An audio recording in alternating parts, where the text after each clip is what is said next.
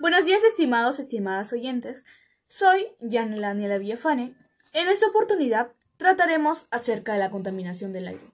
Este es un problema situado desde hace muchos años atrás. Es producido por las diferentes actividades que el hombre realiza. Esta requiere ser afrontada con responsabilidad por todos nosotros. El objetivo del presente podcast es que más personas conozcan este tema y tomen conciencia sobre los actos que realizan, pues este problema no solo afecta a los seres humanos, sino también a las plantas y animales alterando su equilibrio. En este podcast hablaremos sobre los causantes, consecuencias y qué podemos hacer para mitigar este problema, ya que, cabe recalcar, la responsabilidad de dicha contaminación no solo lo tiene uno, sino todos. Todos somos agentes contaminantes. Muchas veces contaminamos sin ni siquiera darnos cuenta. Para empezar, daré una breve información sobre la contaminación del aire, con el fin de profundizar más el tema y tener mejor conocimiento sobre ello. La contaminación atmosférica, o también llamada contaminación del aire, es la presencia que existe en el aire de pequeñas partículas o productos secundarios gaseosos que pueden implicar riesgo, daño o molestia para las personas, plantas y animales que se encuentran expuestas a dicho ambiente. Es un problema que está afectando al planeta Tierra desde hace muchos años. Sin embargo, últimamente se ha agravado con la presencia de diversos materiales contaminantes en el aire. Este es uno de los principales retos a los que nos enfrentamos día a día. Los efectos de esta, de esta contaminación pueden ser irreversibles para la vida en el planeta, por lo que hay que trabajar para evitar, reducir, compensar o mitigar la contaminación del aire. La calidad del aire está estrechamente relacionada con el clima del planeta y los ecosistemas de todo el mundo. Muchas de las fuentes de contaminación atmosférica, por ejemplo, la quema de combustibles fósiles, emiten también gases de efecto invernadero. La contaminación atmosférica consiste en la presencia de materias o formas de energía en el aire que pueden suponer un riesgo, daño o molestia de diferente gravedad para los seres vivos. Entre las consecuencias directas de la contaminación atmosférica se podría destacar el desarrollo de enfermedades de enfermedades y afecciones en los seres humanos y la biodiversidad, así como la pérdida de visibilidad en zonas de grandes concentraciones o la aparición de olores desagradables. La acción humana es la principal culpable de la contaminación atmosférica.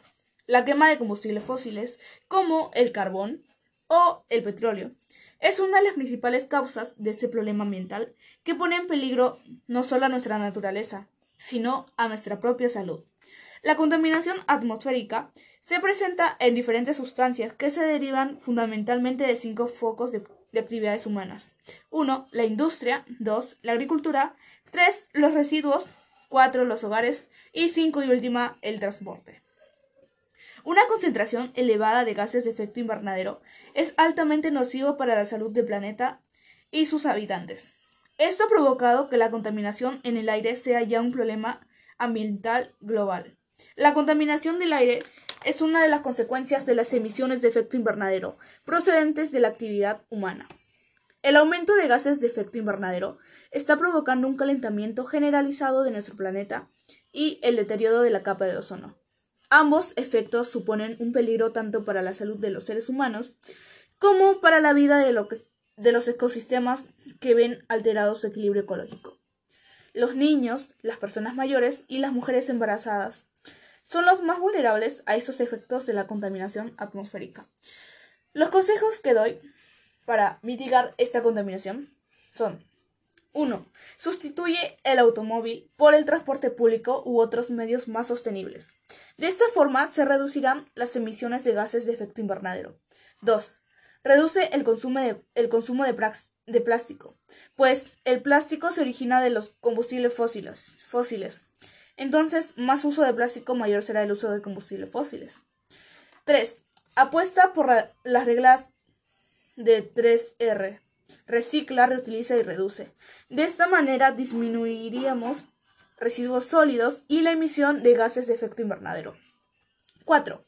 Vigila los productos que consumes y opta por aquellos cuyo impacto en el medio ambiente sea mínimo. Así fomentaremos la diversidad y el equilibrio ecológico. Y cinco y última, opta por la eficiencia energética y minimiza el consumo de energía. Con esta acción reduciremos la cantidad de energía requerida para proporcionar productos y servicios. Seguidamente conseguimos ser más sostenibles. También reducimos las emisiones de CO2 y resto de gases de efecto invernadero. Es necesario realizar acciones concretas que permitan prevenir y reducir la contaminación del aire. De lo contrario, esta incrementará hasta alcanzar valores que constituyan mayor riesgo. La contaminación está produciendo efectos nocivos e irreversibles para la salud, haciendo aparecer un sinfín de enfermedades. Te invito a formar parte del cambio, reflexionando y valorando a nuestro planeta, nuestro hogar. Es muy importante que la gente haga conciencia de la contaminación que produce y que no solo afecta a nuestra ciudad ni a nuestro país, sino a nuestro mundo. Todos debemos hacernos cargos, cargo y mantenernos al tanto de la gravedad de la situación. Recuerda, nacimos para cuidar el planeta, no más para destruirlo. Muchas gracias, estimados y estimadas oyentes, por su escucha activa. No olvides compartir este podcast para que más personas se sumen al cambio. Nos encontramos en una próxima oportunidad.